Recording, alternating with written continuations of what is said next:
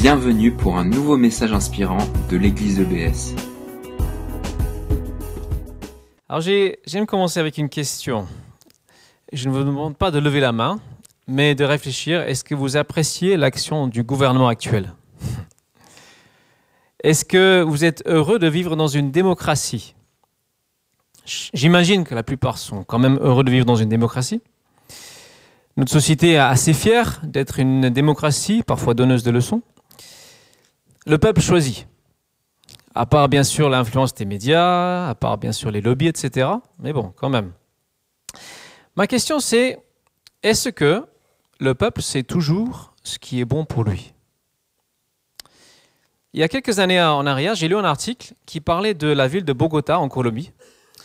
Et le maire de cette ville a décrété, c'était dans les années 70, 70 pardon, que le dimanche, les voitures seraient totalement interdites dans un vaste périmètre au centre-ville, vraiment euh, quasiment toute la ville. Et les gens ont protesté, pestiféré, râlé, fait grève, je ne sais pas quoi d'autre, manifesté et réclamé la démission de ce, maire. Mais il a tenu bon. Alors que les boutiques, les restos qui ouvrent le dimanche disaient non, ça va être catastrophique, etc.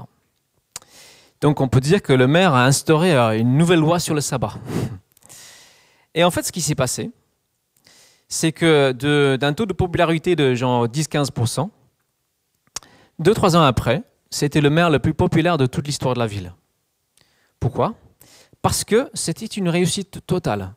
Les gens sortaient le dimanche, ils faisaient plus de sport, les boutiques, etc., les restos faisaient plus de commerce. Tout le monde était heureux de vivre dans cette ville sans voiture.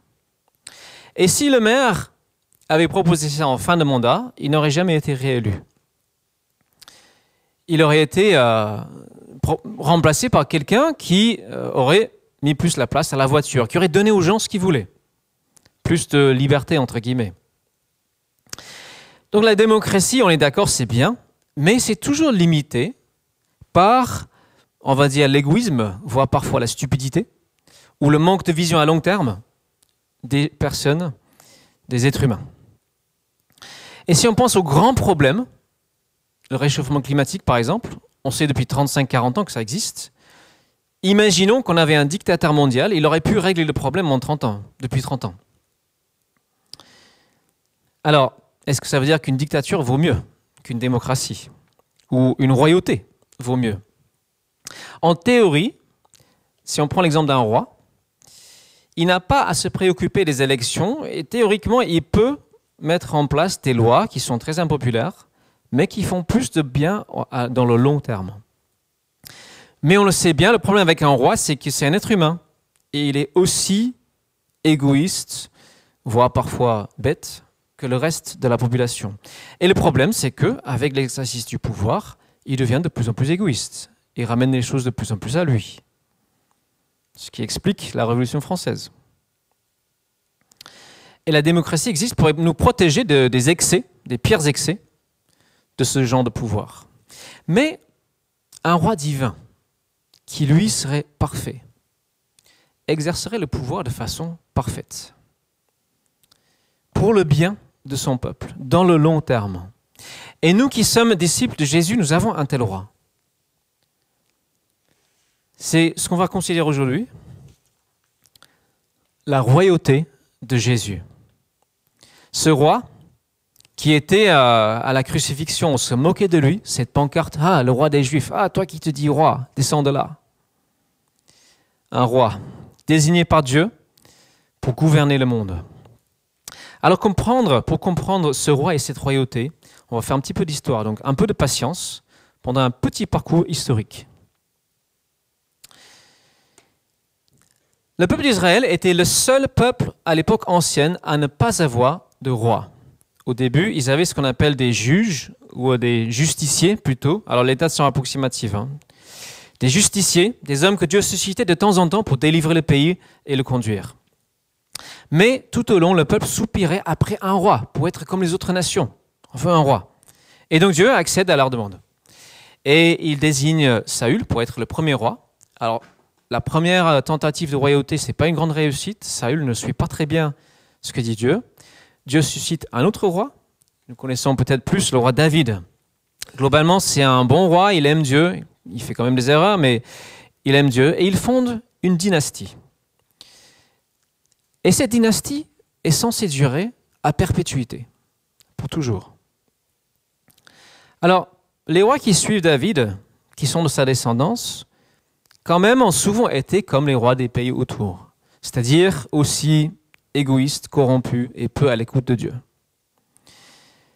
Et donc après de longs siècles de non-écoute de Dieu, ce pays est envahi, toute la famille royale est déportée en Babylone avec toute l'élite du pays.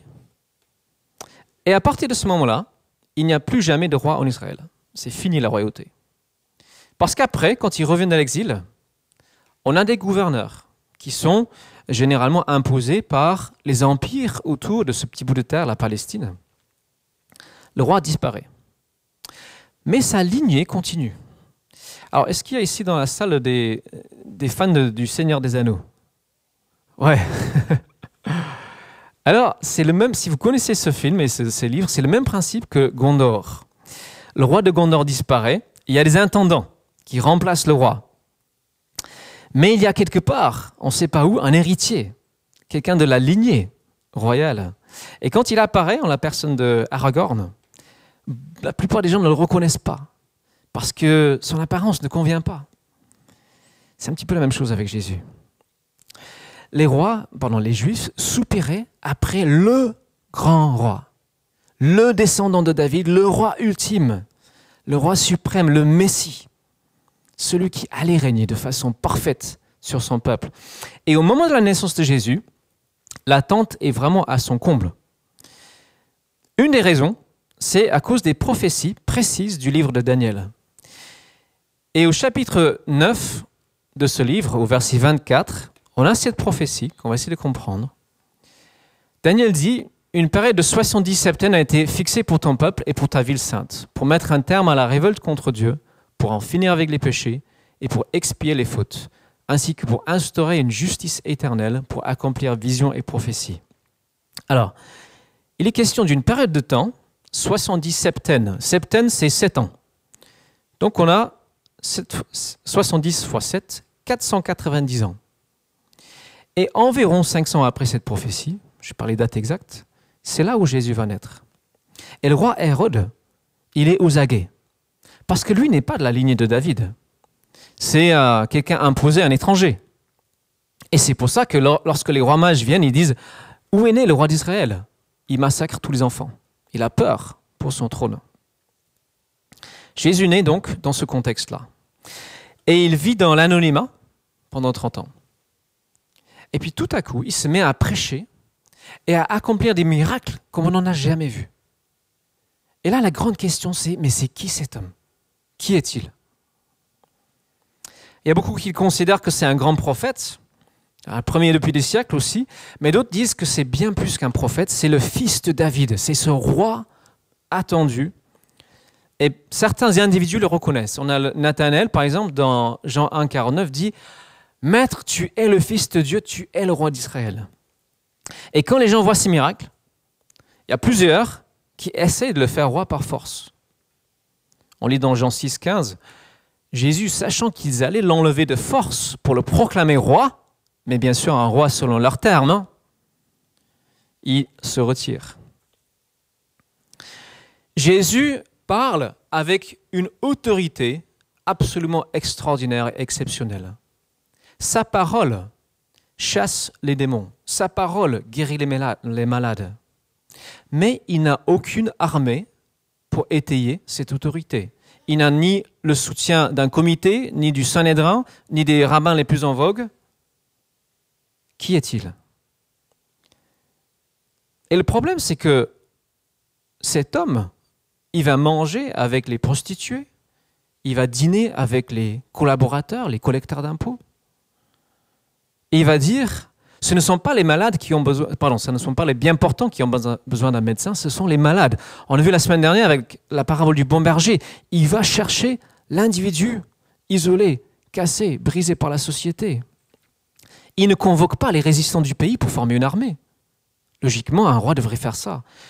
Il ne chasse pas les Romains, il dit au contraire qu'il faut payer les impôts à César.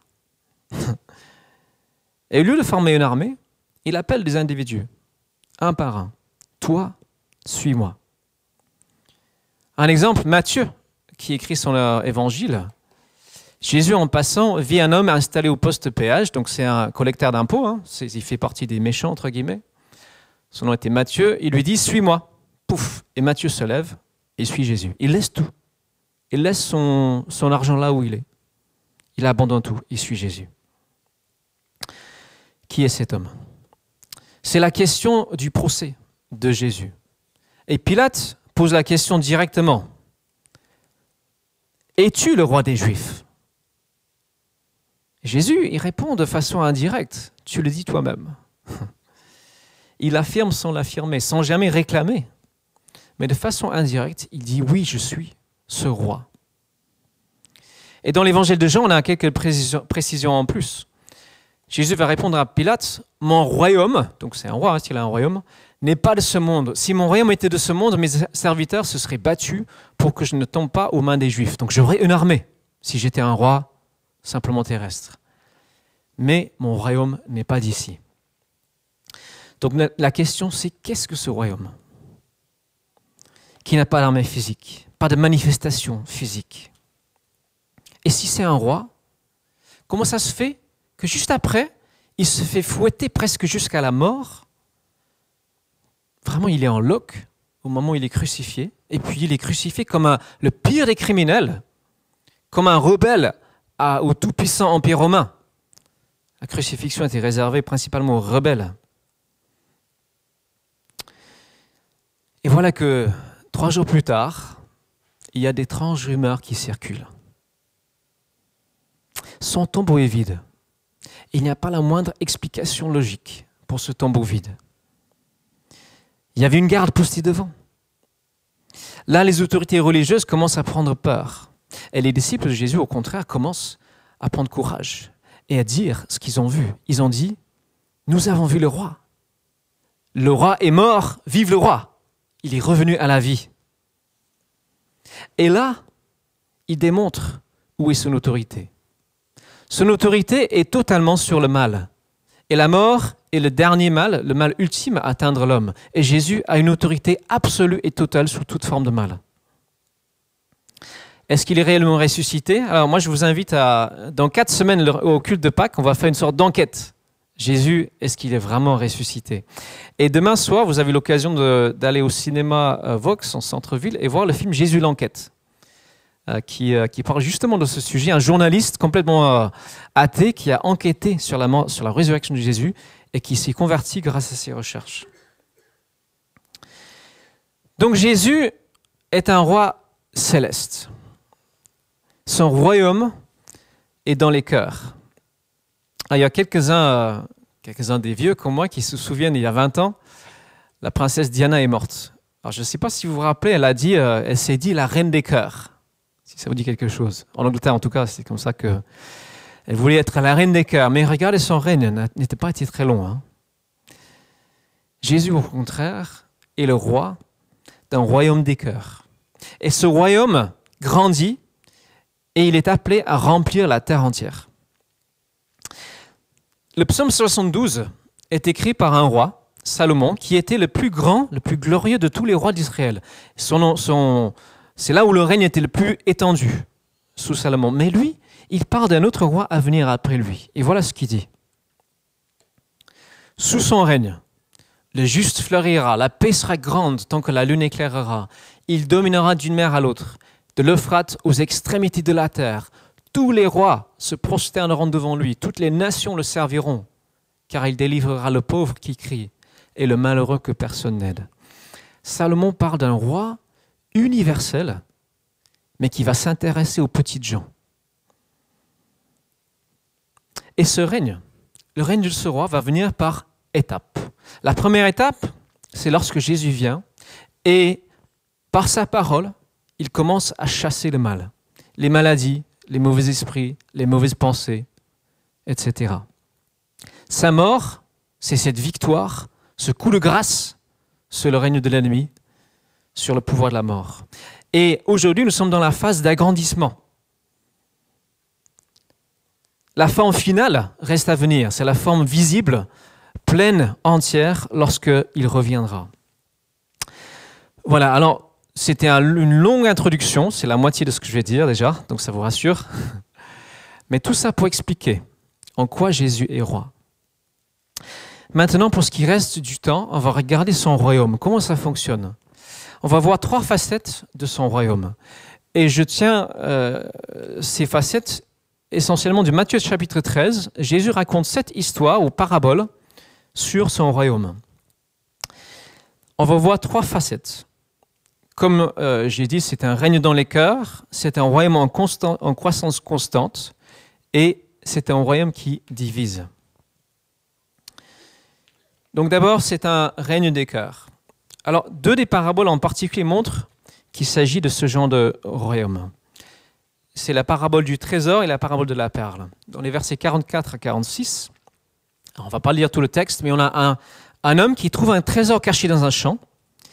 L'homme est tellement heureux qu'il vend tout ce qu'il possède pour acheter ce champ. Après, on a un marchand qui, euh, marchand de perles, il échange tous ses biens contre une seule perle. Et ces histoires parlent de ce qui se passe quand un individu trouve le royaume et son roi. Il y a cette joie, cette joie de trouver quelque chose d'une valeur immense qui dépasse tout ce qu'on a connu jusque-là.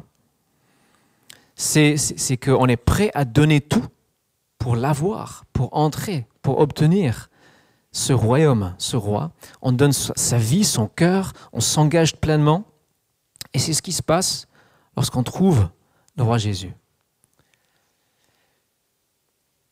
Moi, quand c'est arrivé pour moi, c'est différent pour chacun, je suis entré dans une nouvelle époque de ma vie. Je suis entré dans quelque chose de bien plus réel. J'ai su ce que c'est que d'être aimé. Et ce qui est intéressant, c'est qu'on voit que le roi n'exerce pas de contraintes. Ici, il n'y a pas de contrainte à acheter ce, ce trésor, à acheter ce champ ce roi exerce son autorité dans les cœurs qui le veulent bien, dans la mesure que nous nous soumettons à son autorité, dans la mesure où nous l'écoutons. La parabole suivante, c'est la même chose. C'est la plus connue, la parabole du semeur. Vous connaissez certainement pour la plupart euh, tous cette histoire. Le semeur, Jésus, sème cette parole de son règne dans nos cœurs. Et cette parabole intéresse sur l'état de notre cœur. Alors vous avez certainement entendu des prédications sur ce sujet. Je vais résumer. La question c'est est-ce que notre cœur est dur, comme ce chemin dans la première image? Est-ce que la parole a la place de pénétrer dans notre cœur? Ou est-ce que les oiseaux viennent le, le voler? Il y a un deuxième type de terrain, c'est le terrain qui est peu profond et parfois nous sommes comme ce terrain-là. La parole est semée, ses racines ne sont pas profondes. Dès qu'il y a un peu de difficulté, on abandonne. C'est la tentation. Un peu de difficulté à suivre Jésus, ah, on lâche. Le troisième type de terrain, c'est celui où il y a des ronces. C'est le type de cœur où il y a tellement d'autres choses qui se passent qu'il n'y a pas la place pour la parole de Jésus. Il y a tellement de préoccupations, de soucis. Euh, Jésus parle aussi de la, la recherche de richesse et ça étouffe, ça écrase et étouffe la parole, pas de fruit. Et enfin, notre cœur peut être, peut être ce terrain fertile où la semence de cette parole peut s'enraciner et porter du fruit. Et là, Jésus parle de 30, 60, 100 fois ce qui a été semé. On a une multiplication. Une graine devient 30, 60, 100. Et ça me parle la personne qui a reçu la parole de Jésus est appelée à, entre guillemets, se multiplier, se démultiplier, porter un fruit qui a un impact sur d'autres vies. On peut dire former d'autres disciples de Jésus, introduire d'autres dans ce royaume. Et à l'image de cette euh, parabole, ici, dans notre euh, église, notre quartier, nous sommes aussi appelés à entrer dans cette croissance, dans cette multiplication. Aujourd'hui, il y a je ne sais pas combien de milliards de chrétiens dans le monde, mais on peut faire un calcul simple. C'est peut-être euh, un sur quatre qui se réclame chrétien. Si, chaque chrétien invite une autre personne à connaître ce roi, et cette autre personne fait la même chose, en l'espace de 3-4 ans, le monde entier est chrétien. Cette parabole introduit la notion de croissance.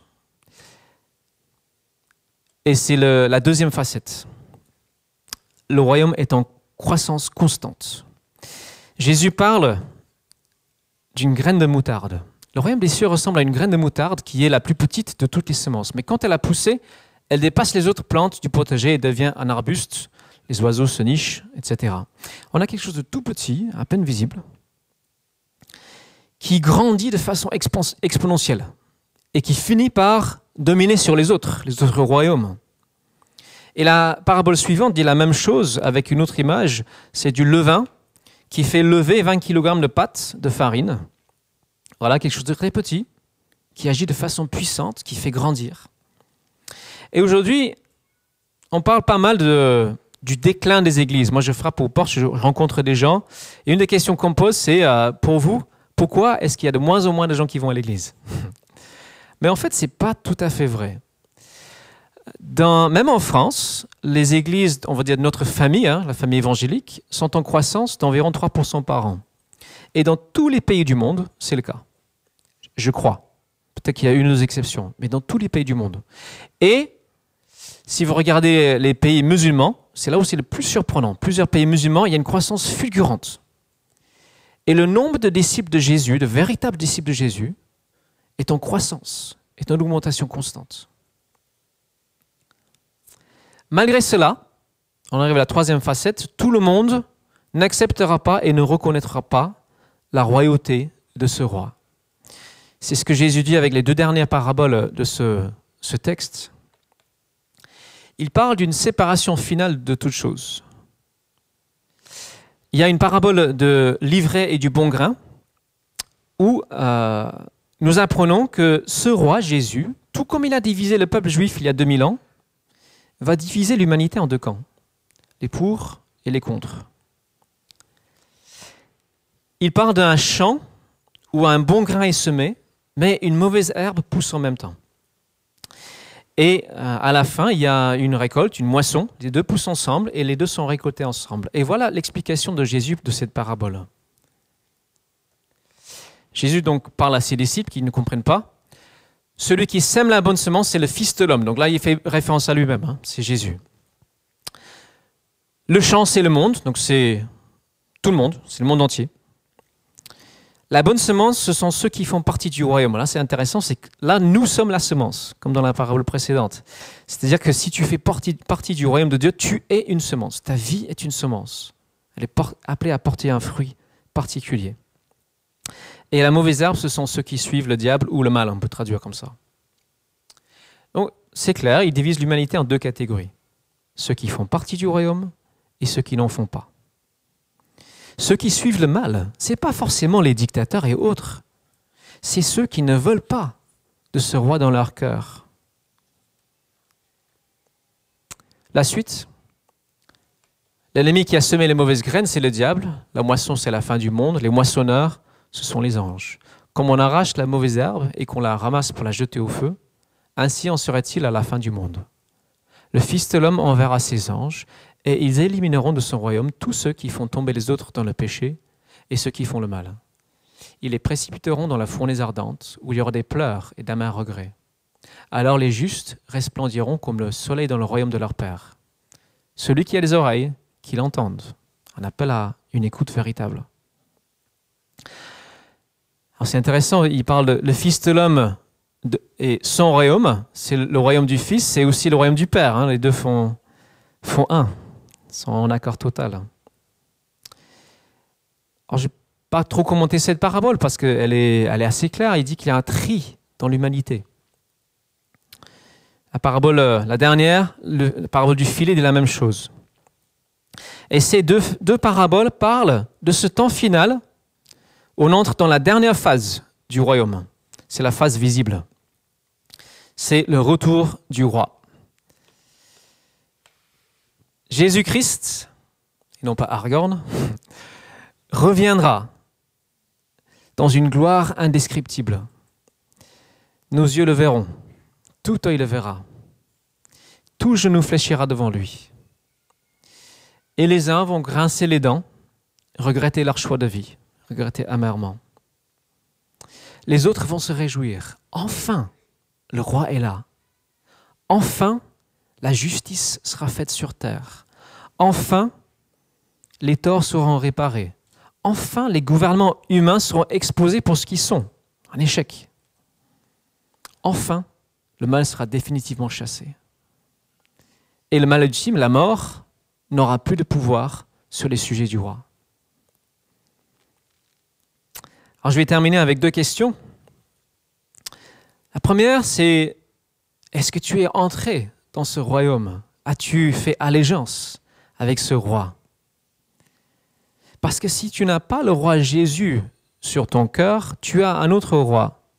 C'est le roi naturel. Il s'appelle Ego, moi-je. Ce roi-là, ok, il est naturel, mais il est incapable de gouverner correctement. C'est un roi qui est subtil, qui est pervers, qui est narcissique, qui est même despotique. Et c'est la raison pour laquelle nos gouvernements humains échouent, parce qu'il est présent dans chaque gouvernement et chaque cœur. Ce roi-là doit être renversé, et le roi Jésus doit prendre sa place, parce que lui est un roi merveilleux, parfait, digne d'être écouté et obéi. C'est un roi qui a donné sa vie pour ses sujets, pour son peuple. Le roi est mort, vive le roi. Mais pourquoi est-ce que le roi est mort Alors on va revenir à cette, prophétie de Daniel, qui est vraiment euh, une prophétie très, euh, très précise. Le verset suivant. À la fin des 62 septaines, un homme ayant reçu l'onction sera mis à mort, bien qu'on ne puisse rien lui reprocher. Alors, l'homme qui a reçu l'onction, en hébreu c'est Mashiach, c'est le Messie. C'est le roi attendu. Et on ne peut rien lui reprocher, c'est un roi parfait. Mais il sera mis à mort. Et malgré sa mort, le verset suivant dit, loin, et à l'apostrophe O-I-N-T, alors ça veut dire la même chose, ça veut dire euh, celui qui a reçu l'onction, ça veut dire Messie, Mashiach, en grec, Christos, Christ. Christ conclura une alliance ferme avec un grand nombre, avec tous ceux qui veulent bien faire alliance avec ce roi. Cette alliance, il l'a scellée par son sang. C'est le sang de l'alliance. Et le roi est mort, vive le roi, il est ressuscité. Il est le seul être humain à être revenu définitivement du tombeau pour entrer dans une vie totalement nouvelle, où le corps et l'âme sont en parfaite harmonie. Un corps incorruptible dans une âme avec une âme incorruptible. Et c'est la promesse pour tous ceux qui le suivent, tous ceux qui ont fait de lui la roi. C'est cette même promesse d'un corps ressuscité, d'une gloire, et de vivre les désirs les plus profonds de notre cœur. Les aspirations de notre cœur les plus profondes seront comblées, on sera en présence directe de ce, ce roi merveilleux. Et donc il pose la question, veux-tu bien faire alliance avec moi? Et à ceux qui ont fait alliance avec ce roi Jésus, la question c'est, Comment joues-tu ton rôle dans l'expansion de son royaume? Et il nous pose la question à nous, l'Église baptiste à la.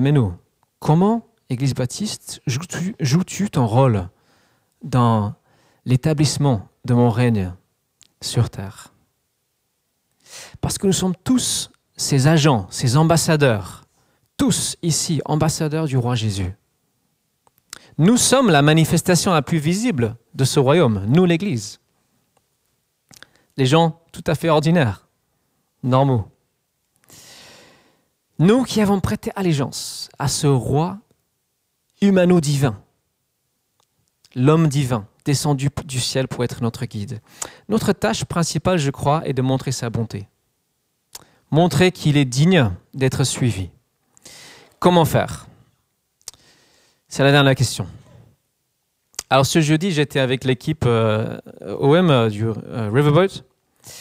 Et on a, comme l'a dit Martin tout à l'heure, on a, on a toqué à quelques portes. Et comme il y avait un nombre impair, moi je suis, je, suis parti seul. Donc je suis parti voir les personnes que je connais déjà dans le quartier. Euh, donc j'étais voir un monsieur qui habite dans un HLM pas très loin d'ici. La première fois que je l'ai vu, c'était il y a un an avec Thomas Merlin. Euh, il est où Thomas? Voilà, c'est un monsieur qui, euh, au début, en fait, on croyait que c'était pas la peine de retourner le voir parce qu'il semblait pas du tout intéressé, assez fermé sur les questions de la foi, etc. Mais quand même accueillant, sympathique. Et depuis, je l'ai croisé, je l'ai vu deux trois fois. La dernière fois, je crois que c'était il y a deux trois mois je l'ai croisé dans la rue et il m'a partagé un problème de santé. Donc je lui ai dit, est-ce que je peux prier pour toi? Et il était un peu méfiant, genre, ouais, pas trop comme ça, mais j'ai un petit peu insisté, ouais, bah si, je veux bien prier pour toi. Donc il dit, bon, ok, d'accord. Donc j'ai prié pour lui. Après, je ne l'ai pas revu. Et euh, donc je lui ai dit, je l'ai vu, j'étais chez lui. Et euh, il m'a raconté un peu, il a eu d'autres soucis de santé. Euh, et donc il est au chômage à cause de ça. Et donc je lui dis, euh, est-ce que je peux prier pour toi encore? Et là, cette fois-ci, il a presque bondi de sa chaise. Il dit Oui, oui, s'il te plaît, prie pour moi. Il s'est mis comme ça.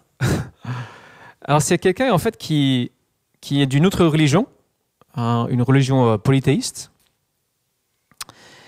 Et je dois dire que ma foi, je ne me sentais pas très en forme, en fait. Je n'avais pas une foi très, très puissante, très Ah ouais, Dieu, tu vas agir.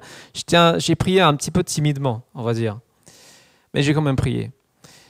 Et après, je lui ai demandé comment est-ce que tu te sens. il me dit, mais il y a une chaleur tout dans mon dos là. Je dis, mais tu es sûr que c'est pas ma main qui était posée sur toi? Il dit, non, non, non, c'est autre chose, tout à fait autre chose. Donc je dis, ah ben c'est bien ça.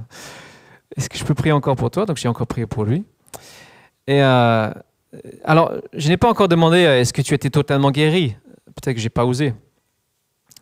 Mais en fait, ce que j'ai constaté, c'est que Jésus s'est manifesté. Le royaume de Dieu s'est manifesté à ce moment-là. J'ai fait un petit pas de foi et Jésus s'est manifesté.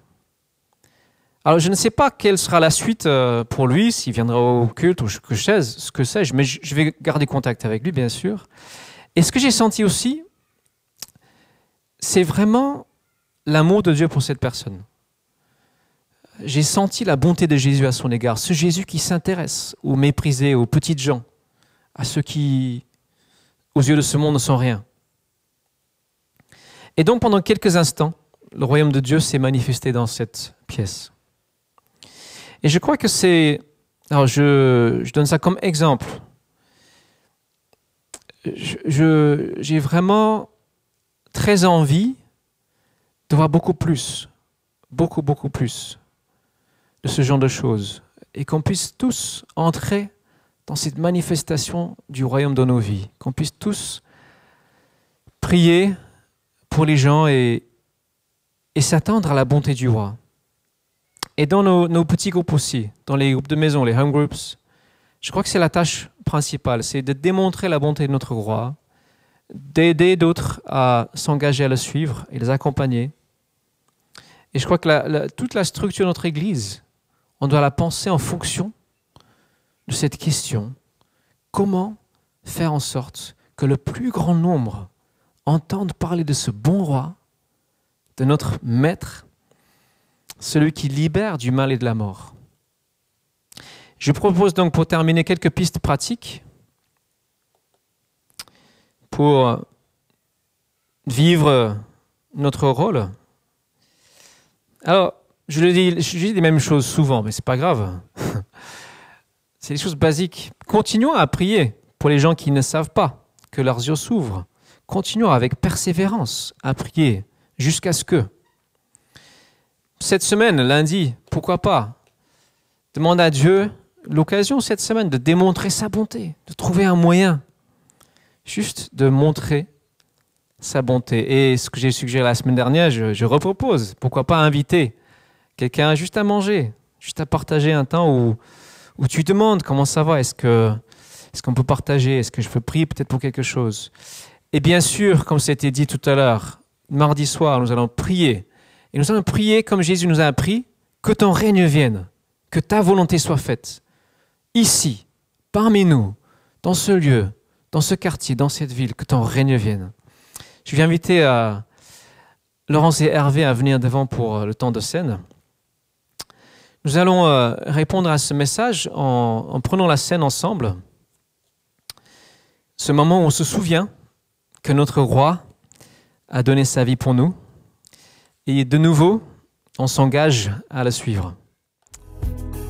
Merci d'avoir écouté notre podcast.